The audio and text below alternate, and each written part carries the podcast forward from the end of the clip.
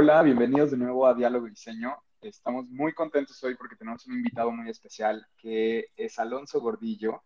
Em, pero antes de presentarlo, quiero saber cómo están ustedes. ¿Cómo estás, Lucy? Muy bien, muy contenta de estar de nuevo en este podcast que amo con mi corazón entero. Este, y muy emocionada también de tener a Alonso el día de hoy, nuestro amiguísimo de la, de la maestría. Nuestro querido Alo. ¿Cómo estás tú, Alo? Muy bien, gracias. Acá tomándome un cafecito con ustedes, bien Agustín. Pues sí, este, así es como debe ser, así es como son las charlas ricas. Y bueno, les presento rápidamente a Alonso. Él es arquitecto, egresado de la Facultad de Arquitectura de la UNAM. Em, se ha enfocado en dirección de obra y representación gráfica arquitectónica durante su actividad profesional. Y lo que lo tiene hoy aquí es que él es un maker de corazón. Em, se ha, se ha puesto a investigarle duro y tupido al, al movimiento de, de, pues, creación autónoma de objetos y también a la onda de construcción de impresoras 3D. Entonces, de eso sabe un chorro y es de lo que vamos a estar hablando principalmente. Exacto. Y yo creo que como para arrancar un poco este diálogo, para sentar bases y para poder dar una breve introducción a nuestros queridos escuchas, eh, Alo, ¿por qué, no nos, ¿por qué no nos platicas qué son los biopolímeros? Bueno, creo que antes que empezar por ahí, quizás como que deberíamos hablar sobre el diseño y los materiales, ¿no? O sea, porque en realidad por, por ahí empieza todo. Digo, como diseñadores, yo como desde el área de la arquitectura, ustedes como desde los objetos o artefactos, pues siempre tenemos como esta tendencia a hacer un análisis a cómo escogemos los ingredientes o los materiales con los que vamos a diseñar, ¿no? No creo yo que haya un objeto que no tenga un polímero. Y ahí entrando directamente, pues un polímero es una macromolécula o una molécula grandota formada por otras moléculas pequeñitas.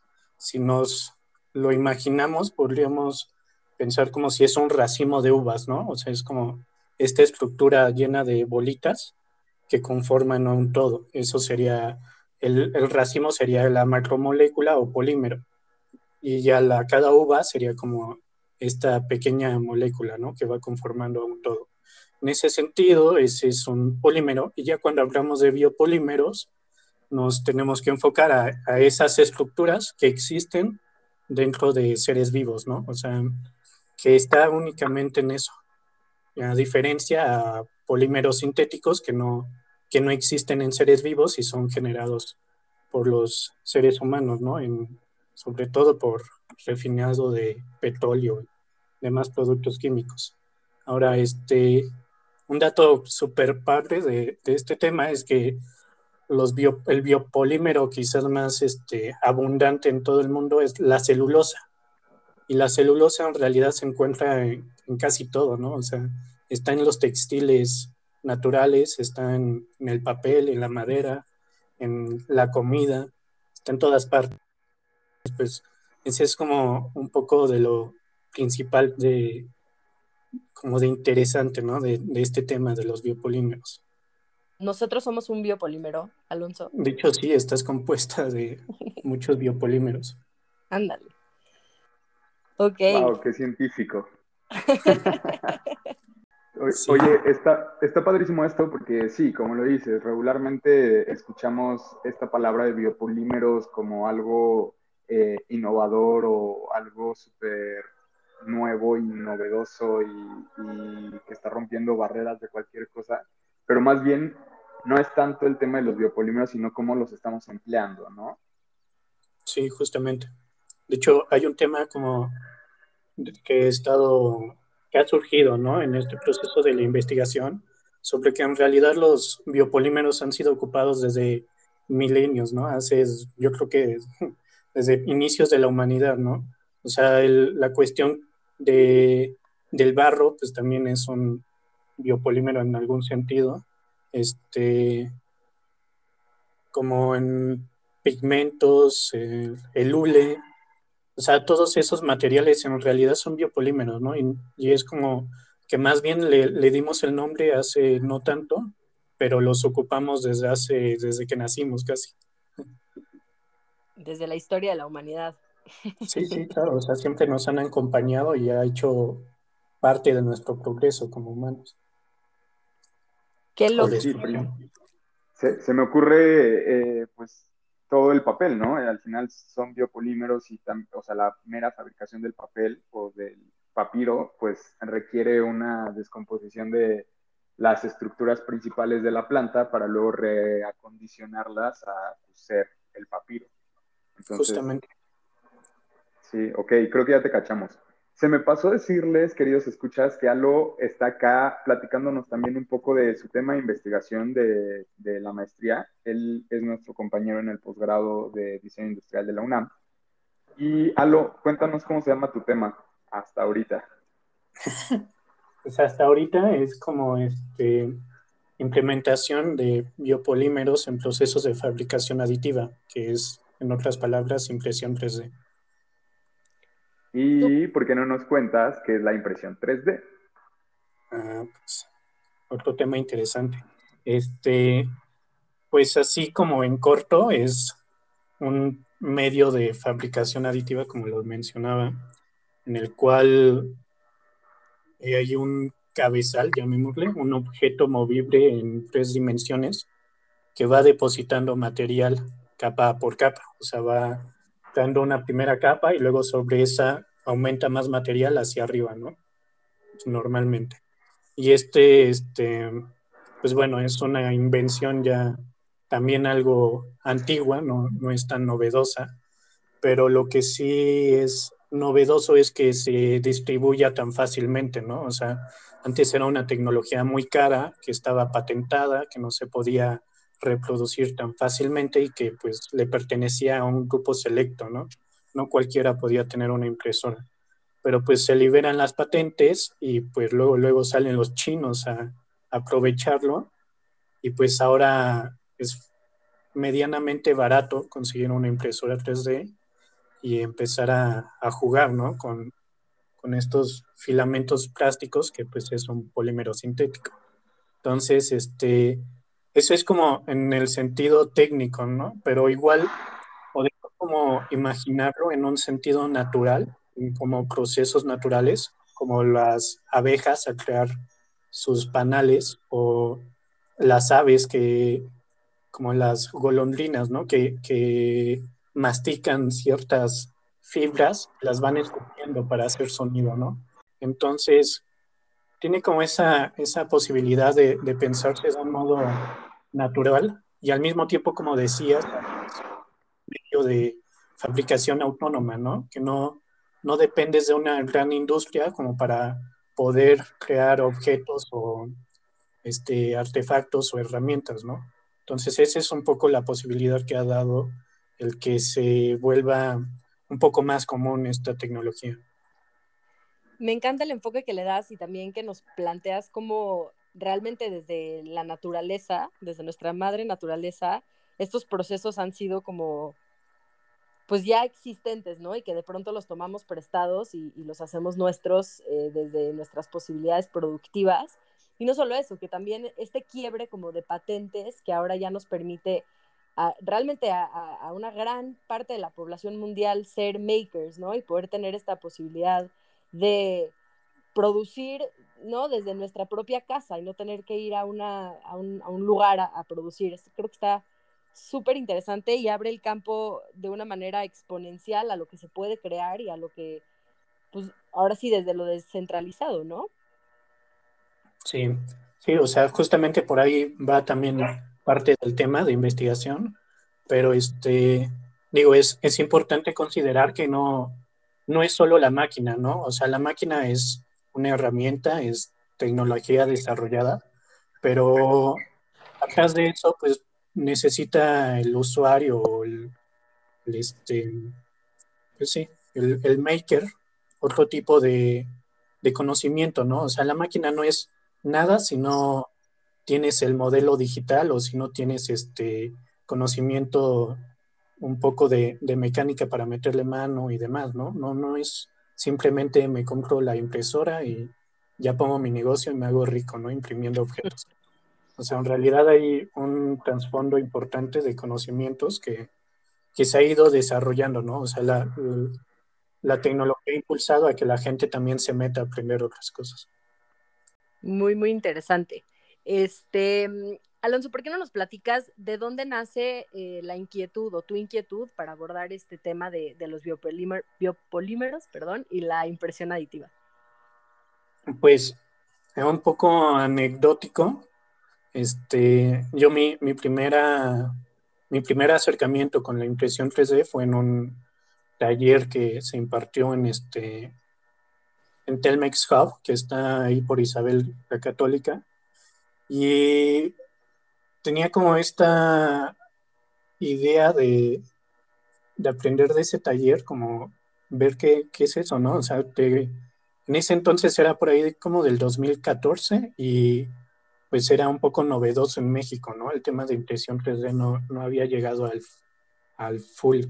Entonces, este, pues sí, yo estaba como muchas personas en ese momento, así como, wow, eso, qué maravilla, ¿no? O sea, crear objetos de la nada y súper chido. No sé, la revolución industrial. Y este, y pues cuando llego y, es una caja, ¿no? O sea, me, me enseñan la impresora y es una caja negra que no, no se le alcanza a ver en realidad mucho, era en ese entonces una MakerBot. Y este, nada, pues empezamos a trabajar, tomamos el taller y todo, y la primera impresora, la primera intento de impresión de mi modelo falla, ¿no? Se, se hace mierda la impresión y este, se pierde. Y entonces, pues ya en el, la instructora, que es Fátima Barrera, este, pues nos dice, pues ya falló, hay que quitarlo y pues a la basura, a la basura ese intento de prototipo y pues vas de nuevo. Y así, o sea, y hasta el quinto intento pues ya salió el objeto, que en ese caso era como un, un intento de textil. Entonces, este, pues ahí lo primero que me, me, quedó como una sensación de que faltaba introducirme era saber cómo funcionaba la máquina, ¿no? Como decía, era en ese entonces una MakerBot que ya traía patentes también y no, no tenías tu posibilidad de, de meterte y, no sé, tocarle los motores o algo. Entonces, el primer punto que me, inquietó fue justamente cómo funciona esto, qué le puedo hacer o cómo lo puedo hacer que funcione mejor. Y pues posteriormente con unos amigos me, juntamos un poco de dinero, compramos una impresora propia y ya me tocó armarla y meterle mano y irle aprendiendo un poco. Y de ese momento hasta ahora, pues me he dado cuenta de que aún metiéndole mucha mano a una impresora de ese tipo casera, pues es muy complicado que, que siempre salga el modelo, ¿no? O sea, que no haya fallas. O sea, siempre va a tener una falla, algún momento va a llegar a, a, este, a tener un desgaste del filamento, la boquilla, lo que sea, y va a generar un error de impresión y esa impresión se va a tener que ir a la basura, ¿no? Y aunque normalmente se usa PLA, que es un filamento plástico biodegradable, pues no tenemos la infraestructura en casa ni, ni en la ciudad como para biodegradar ese tipo de filamento. Entonces, ahí me di cuenta de, que existía un nicho de oportunidad para crear nuevos materiales para este tipo de procesos que si fallaba, pues se pudiese descomponer más fácil, ¿no? Y en casa.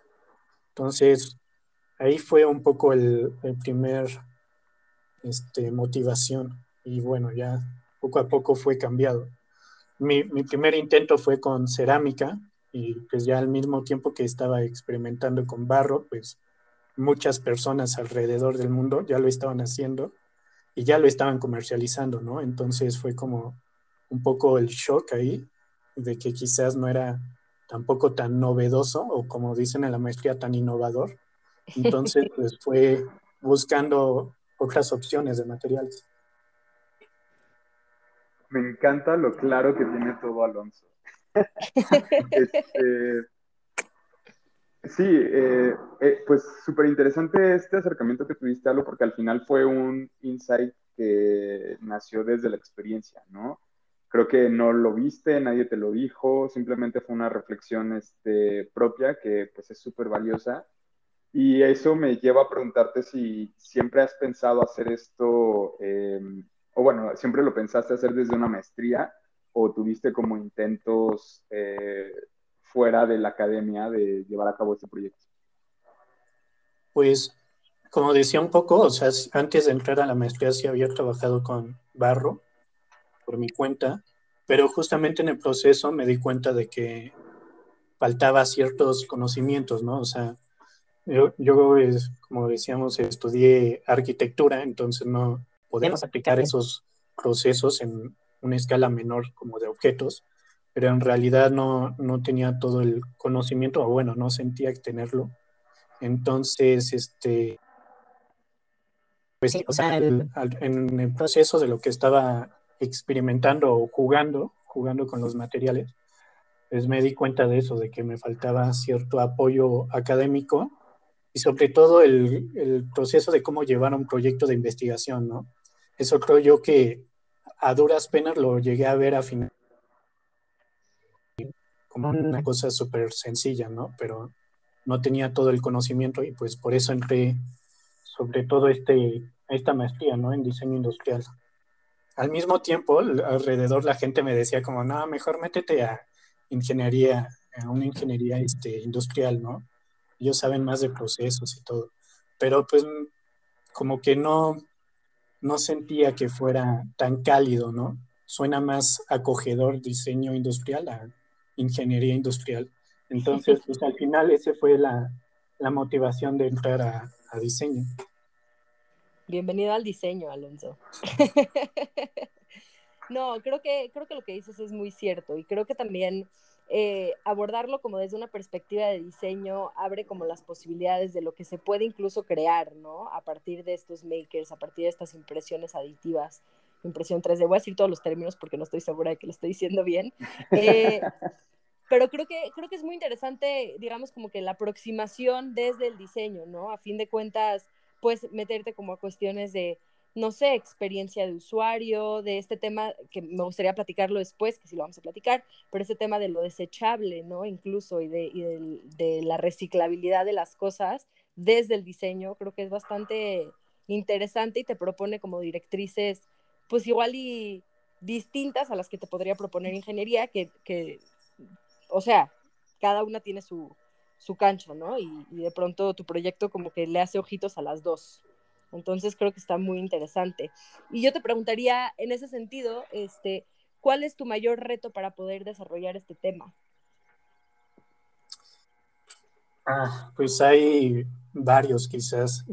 Uno de los principales es como también eh, lo mencionaba Saúl, ¿no? Cuando estaba hablando de polímeros, es que el tema requiere de cierta información multidisciplinar, ¿no? Y, este, y, de pronto se vuelve muy científico. De pronto hay que meterse a química, entender estructuras de los materiales o también de pronto hay que meterse a ingeniería, cuantitativos, resistencia, factores físicos. Creo yo que ese es uno de los mayores retos, ¿no? Empezar a involucrarse y meterse y, y jalar información de otras disciplinas que normalmente no, lo haríamos, pero, este, pero que se facilita un poco, ¿no? También como diseñadores, de pronto no nos parece tan ajeno ese, ese conocimiento.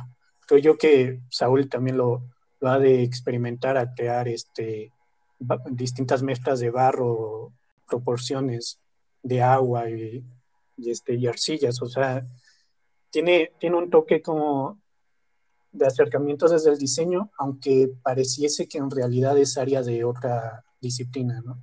Entonces, ese es uno de los mayores retos. El, segundo es tratar de humanizar, ¿no? la tecnología creo yo que, que, no está bien vista desde la parte humana, pareciese que hablamos de tecnología y todos son robots. Y, y eso en realidad es complicado, ¿no? Darle una visión humanista a los desarrollos tecnológicos. Entonces, es una parte complicada también. que desde el diseño tiene todo el sentido del mundo, ¿no? Bueno, al menos desde donde yo lo veo, tiene todo el sentido del mundo que quieras eh, humanizar la tecnología, de nuevo, como pensándose desde, voy a regresar al tema, pero de, experiencia de usuario, de cómo es que interactuamos con esta tecnología, que desde su propuesta, digamos, pues es muy de DIY, ¿no? Muy de vamos todos a, tener nuestro propio, bueno, no todos, pero quien, a quien le interese y quien tenga la lana, pues vamos a comprar una impresora 3D y vamos a ver qué sale, ¿no? Y, en esa cuestión, pues existen varias cosas que, que eh, desde la experiencia de usuario pues, se pueden empezar a aterrizar, ¿no? Hacer esta, esta cuestión de la tecnología que pareciera muy robótica, algo más amigable, ¿no? Y, más este, sencillo de usar. Sí, claro. Em, yo te quería preguntar, porque hablabas hace ratito como de, esta, de, tu experiencia anecdótica sobre eh, cómo veías estos prototipos y, de plano, pues el prototipo fallido se tira, ¿no? En realidad no hay como, y aunque diga como reciclable, no necesariamente va a ser reciclado, ¿no? Que ahí es como la gran trampa del, del greenwashing.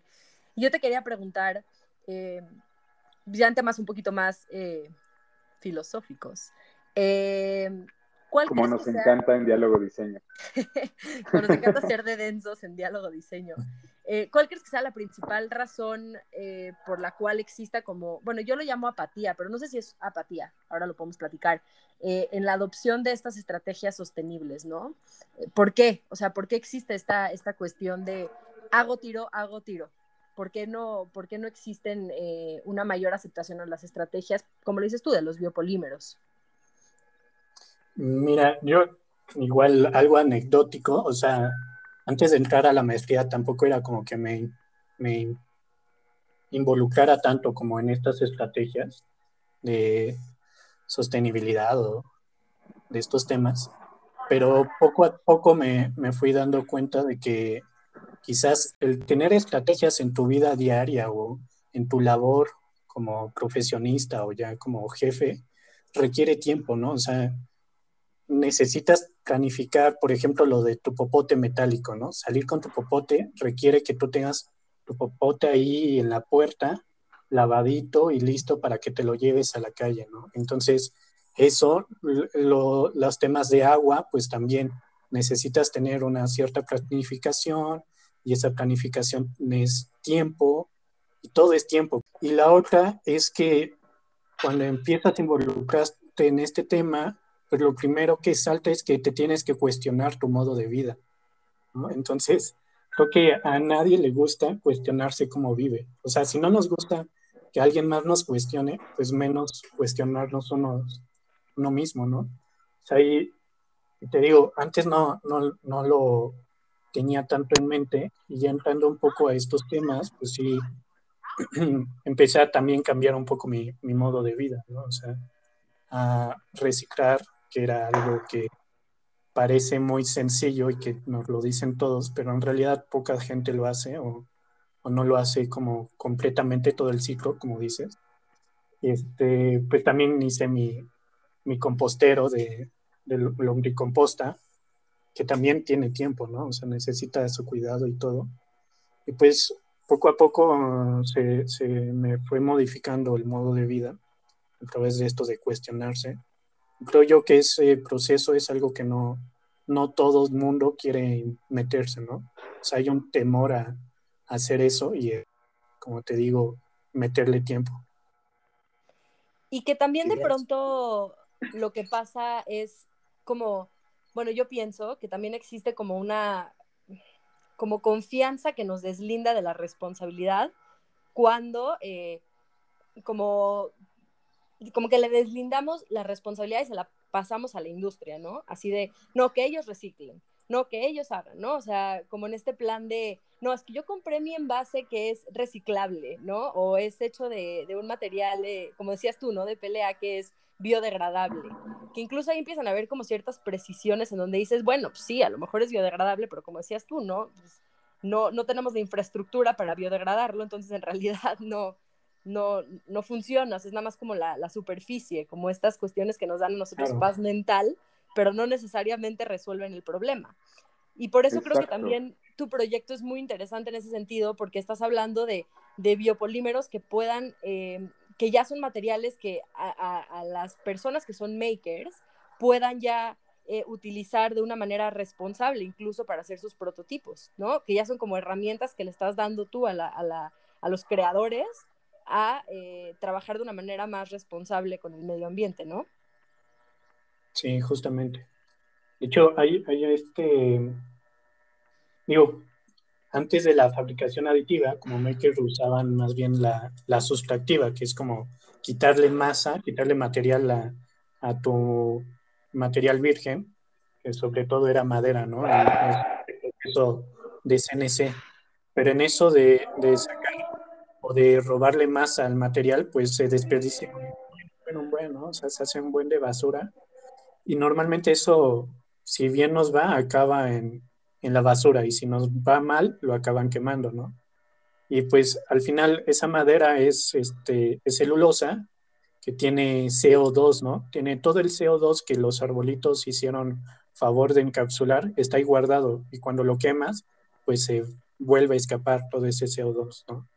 O sea, de, de, de esas prácticas como maker, no, no, no siempre nos, este, nos damos cuenta. El PLA, pues sí, o sea, se, se inventó y se produce pensando en, un proceso verde, pero en realidad, como decía, no hay sistemas o en qué condiciones, ¿no? Entonces, está muy chido decir como, ah, pues compro sustentable, pero no sé ni cómo es el proceso, ¿no? Sí, claro. Eh, también me viene a la mente un artículo que leí acerca de Apple, de cómo desde el diseño, desde su diseño, em, como que limpia y blanquea todo lo que conlleva tener un, un, objeto electrónico, ¿no? Así de que, pues, justo con su firma de diseñado en California y con la carcasa limpia, inocua y sin uniones, dejas de lado que se necesitó extraer un chorro de minerales, que se necesitó transportar un chorro de partes desde un buen de países para ser ensambladas y luego eso llevarlo a pues un montón de lugares de retail y que al final terminan moviendo 7 o 70, no me acuerdo, millones de celulares al, al trimestre y pues se nos va todo eso, ¿no? Al final sí es como un blanqueamiento, eh, pues no sé si moral, eh, como, como consumidores, y pues esto es lo que pasa con los materiales que, mencionas. Igual nos dicen, no, pues es que se va a biodegradar, es que este plástico no, no va a contaminar porque no suelta, no sé, talatos o cosas por el estilo. Sin embargo, al final termina eh, causando otras cosas como microplásticos, como eh, leaching en el agua y cosas por el estilo, ¿no? Sí está bien denso eso. Y creo que es súper valioso que lo estés abordando desde acá porque muchas veces, eh, pues los prototipos que se producen por impresión 3D terminan siendo eso, ¿no? Prototipos. Eh, creo que la, la, impresión 3D o la manufactura aditiva todavía, aunque sí hay ya, perdón, todavía no está como en el nivel de producir eh, objetos completamente terminados funcionales. Y, este, y entonces la mayor parte de lo que se produce por esto, pues terminan siendo prototipos que pues todavía van a seguir cambiando, evolucionando y yéndose a, a otras, a otras propuestas. Sí, totalmente. Y creo que eso también abona un poco algo que Alonso, tú y yo habíamos platicado en una clase, que era como esta, como la cultura de lo desechable, ¿no? O sea, cómo esto ya incide en nuestra sociedad hoy en día y cómo es que nosotros, em, como que sí, estamos muy acostumbrados a tirar, usar, tirar, usar, tirar, ¿no? O sea, como es parte de nuestro día a día. Y creo que por eso es que surgen estas estrategias, ya miras tú, pero como de los biopolímeros en el sentido de, bueno, usar tirar, pero tirar de una manera responsable, ¿no? Tirar de una manera en la que no sea tan dañino, ¿no? Como eh, de pronto se, se, agarra de esta tendencia de usar tirar, pero de una manera pues más limpia, ¿no? Y, y, sabiendo que si, si, como dice Saúl, los prototipos pues no van a, a, dejar de ser prototipos, ¿no? No van a dejar de ser el modelo 1, 2 o 3 para llegar al modelo 100, pues que estos 100 modelos que se están haciendo, que su destino es la experimentación y, simplemente la evaluación, de el análisis de estos prototipos, pues que se tiren de una manera, pues no, no, no ya no sería tirar, ¿no? Más bien que se, que se utilicen y que, y que se puedan reinsertar en el ecosistema de una manera responsable, ¿no? Sí, de hecho, o sea, ahora que lo, lo estás mencionando, me, me, viene a la mente, o sea, del, del, usar tirar, quizás lo, los productos que más involucran esa actividad eh, son los empaques, ¿no? O sea, hubo una semana que pedí un buen de cosas y me llegó, ya sabes, las mil cajas con mil, este, mil envuelto de, de papel o de plástico y demás. Pues todo eso se tiene que ir a la basura, ¿no? O sea, es solo un uso. Y en, y en eso hay un, hay, hay diversos proyectos en el mundo que están usando este micelio, que es como la, la, raíz o el tallo de los hongos, y eso lo están ocupando para hacer este, protecciones de empaque, ¿no? Y al final eso es un biopolímero de, de celulosa que, al, que tú lo usas y lo puedes devolver a la tierra, ¿no? Se vuelve parte, de este, un recurso para generar vida en tierra. Entonces, no se queda solamente en, en, usar tirar, ¿no? Tiene este pequeño ciclo en el cual se aprovecha después de cumplir su función. Entonces, por ahí tiene posibilidades el desarrollo de estos materiales y también cambiar un poco esta, este pensamiento, ¿no? De que todo es desechable. Y Alo, platícanos un poquito qué biopolímeros estás usando ahorita para tus experimentos. ahorita para impresión 3D estoy usando gelatina, pues viene, es origen animal de los huesos, pues todos lo conocemos. Agar, que es este, similar a la gelatina, pero viene de algas. Alginato, que este, también viene de algas y pues también se cierta experiencia con él. Este, y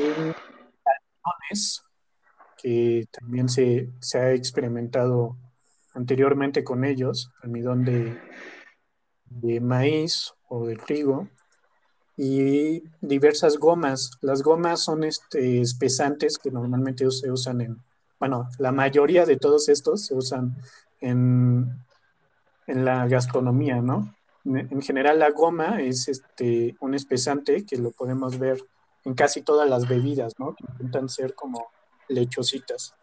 Entonces, hasta ahorita el que mejor me ha dado resultado es la goma chantán, que proviene de un proceso de fermentación de microorganismos. Entonces, tiene este sentido de, de, verde en ese proceso de que proviene de, de esta actividad de microorganismos de fermentación y al mismo tiempo pues se degrada de manera más rápida que otros materiales, ¿no? Yo creo que ese es un tema también muy interesante que, de lo que hablábamos sobre la responsabilidad, ¿no? Normalmente creemos que la responsabilidad, como decías, está o en la industria o en el gobierno, es legislativa. Y en México no, no existen tan buenas legislaciones para... Ya no de hecho, el, el país que más ha avanzado en este tema es Australia, que tiene una, una legislación, una ley para productos biodegradables, compostables en casa, le llaman. Entonces, en ese sentido, tienen que los materiales que quieran participar o que quieran este, registrarse como de este tipo y que ganan ciertos sellos o reconocimientos en sus productos, necesitan comprobar que su material se va a degradar en una compostera casera, en un ambiente sin control, y se tiene que degradar en menos de 10 días, ¿no? Lo cual es una maravilla. O sea, es como si, si me llega a mi empaque, lo puedo echar a la tierra y en 10 días debe de desaparecer. Por wow. Procesos, wow. Por procesos comunes, ¿no? De, de los microorganismos en la tierra. Entonces, ese es como el top como lo mejor que podríamos hacer, ¿no? Tener ese tipo de, de legislaciones e impulsar a, a, la industria y a los centros de investigación a desarrollar este tipo de materiales. No inventes 10 días. Está loquísimo. Porque además, si lo piensas, eh, realmente, como en este tema de empaques que ahora estabas mencionando, o sea, su tiempo de vida es súper corto, ¿no? O sea, en realidad es de, de, que se empaca a que lo recibes a que lo tiras.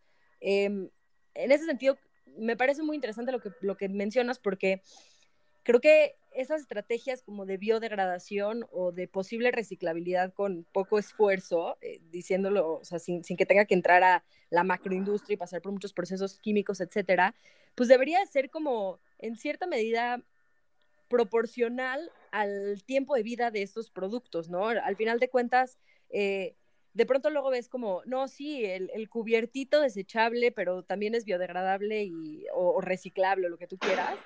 Pues sí, o sea, ¿cuánto tiempo te toma usar ese tenedor, no? O sea, en una comida y luego lo tiras y luego el proceso de reciclabilidad es súper, súper largo, que dices, ya no sé si vale la pena reciclar este tipo de, de objetos que los, o sea, que de plano mejor dejemos de usarlos, ¿no? Entonces, ahora este ejemplo que pones de Australia, pues me parece súper interesante porque pues cuando nos ponemos en cuestión del tiempo de vida de los objetos, ¿no? Eh, de los empaques o de los desechables, que desde, desde cómo están planeados así son, pues tendría que ser más o menos proporcional, ¿no crees? Sí, claro, o sea, su tiempo de uso debería de ser proporcional a su tiempo de, de degradación o que se, recon se reconvierta, ¿no? Y pues justamente, o sea, el poder degradar en casa tiene muchísimas ventajas, ¿no? O sea, si nosotros pensamos en el sistema actual de Ciudad de México en el cual deberíamos de separar la basura y esta basura es colectada, pues aún con ese sistema no, no nos paramos a pensar que esa basura tiene que ser recolectada en tu casa, movida a centros de, de separación o clasificación de materiales y de ahí volverla a llevar afuera de la ciudad, porque dentro de la ciudad no existe, a centros de reciclabilidad, ¿no? A industrias que se dediquen a... Claro. Ahí tenemos en realidad una huella de carbón súper grande que nadie considera y que nos parece súper sencillo hasta cierto modo el solo separar la basura en casa, ¿no? O sea, es como pequeños paliativos ahí que nos ha dado el gobierno y la industria para sentirnos un, un poquito menos culpables de todo lo que consumimos, ¿no? Sí, totalmente volvemos a las soluciones complejas para problemas este, perversos.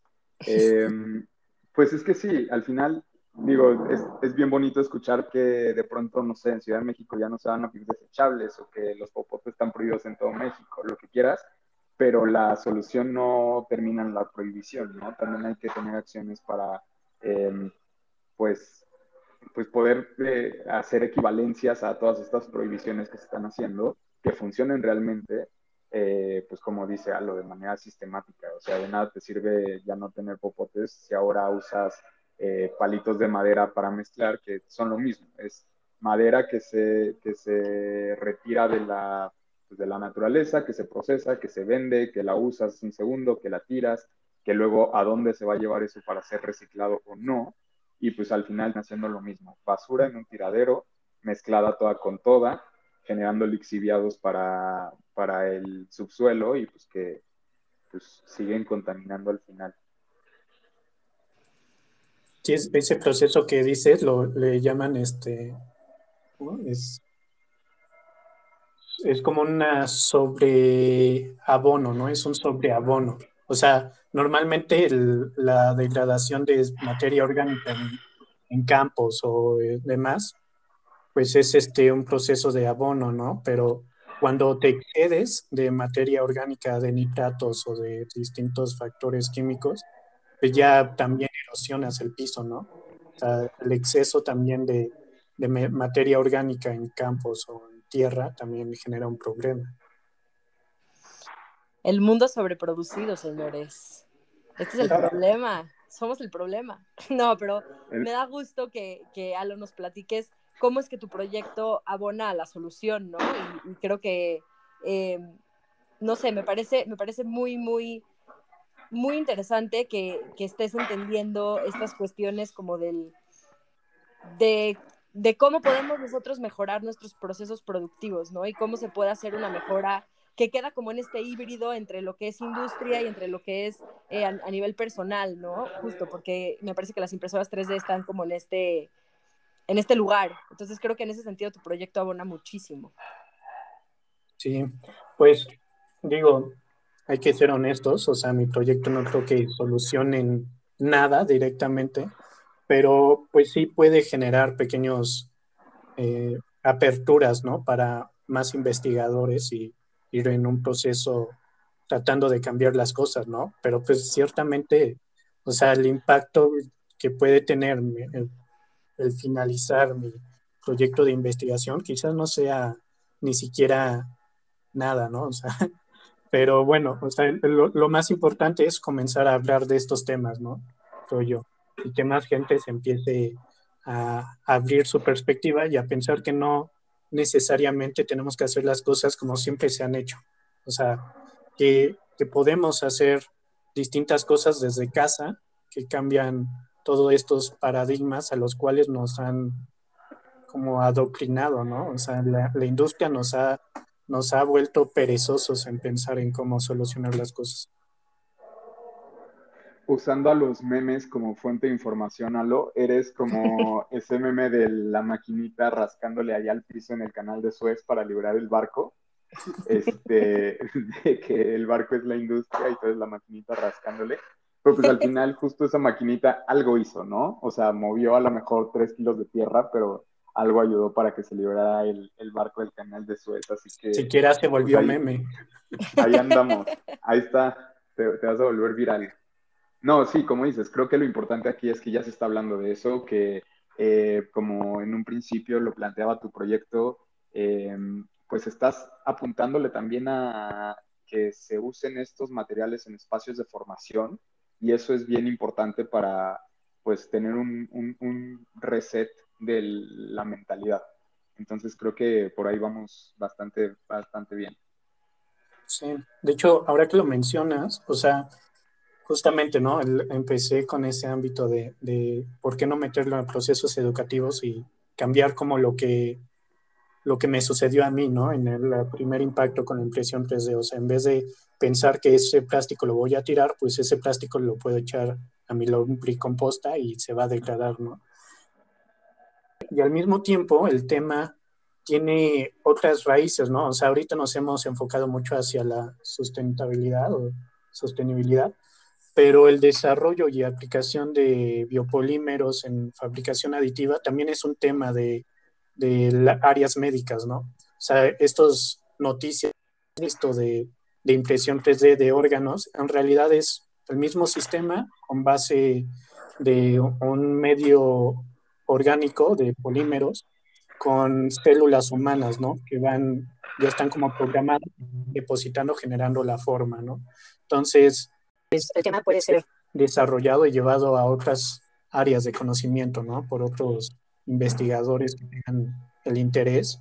La impresión 3D en arquitectura también es un temazo que está ahorita tratándose y el mayor problema que enfrentan es justamente el material, ¿no? O sea, principalmente se usa cemento, pero no puede ser el concreto normal que, hemos usado toda la vida, ¿no? Necesita aditivos, necesita su estudio. Creo yo que mi, mi proyecto de investigación y la metodología que he seguido puede apoyar a esos proyectos también.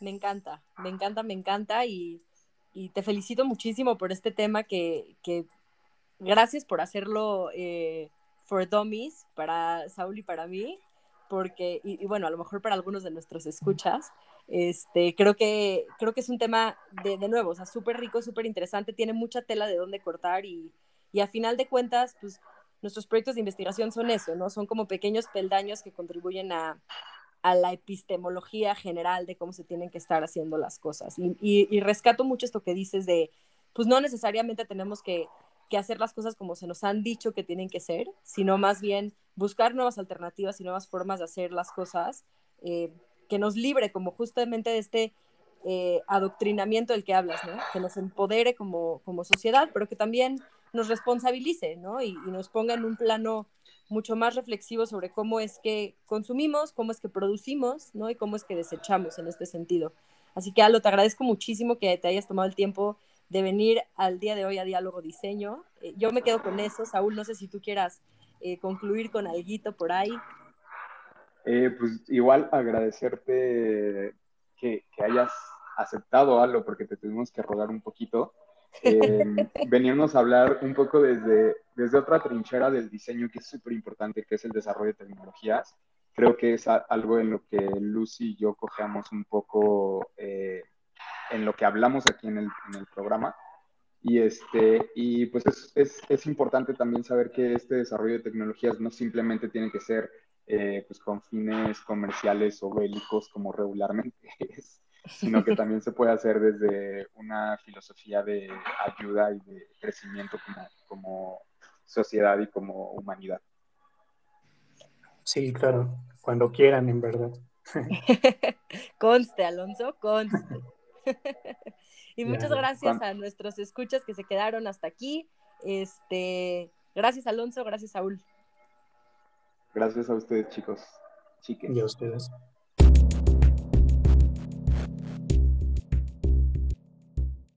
Y bueno, no te íbamos a dejar escapar, Alonso, sin que nos dijeras cuál es tu objeto de la semana. Platícanos. Bueno, es un, podríamos decir que es como un amuleto.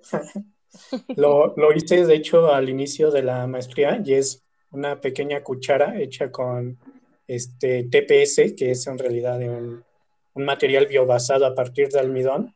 Hicimos, este, Saúl también tuvo que hacer el ejercicio, pero siempre está aquí al lado de mi compu, ¿no? Y es como, como tengo un poco de ansiedad, es el, mi, mi spinner, mi objeto para la, eh, mantenerme entretenido durante las fuertes sesiones de, del posgrado, ¿no? me encanta, me encanta. ¿Qué es? ¿Color café, no? ¿O qué color es? ah, es que es un biopolímero de almidón con carga de café, justamente. Órale. De residuos de café. O sea, ¿te lo podrías comer? Si quisieras. Huele rico, huele a café, de hecho.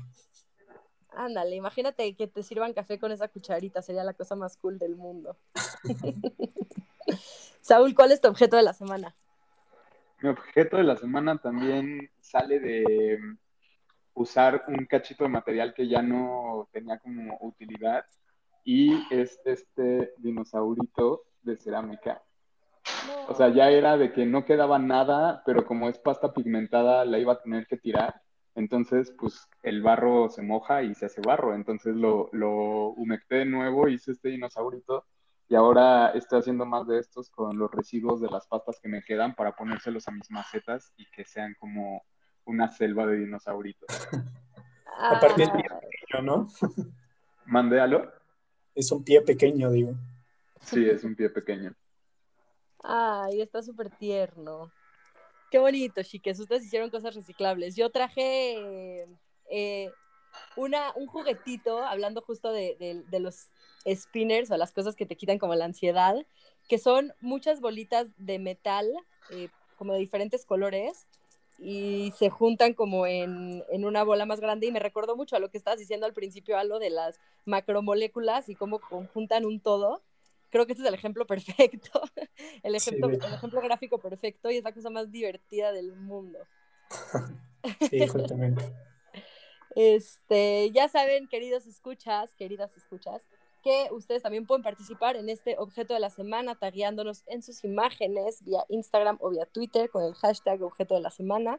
No olviden taguearnos también arroba diálogo.diceno para que podamos verlos igual y repostearlos desde nuestras cuentas. Muchas gracias. Chao.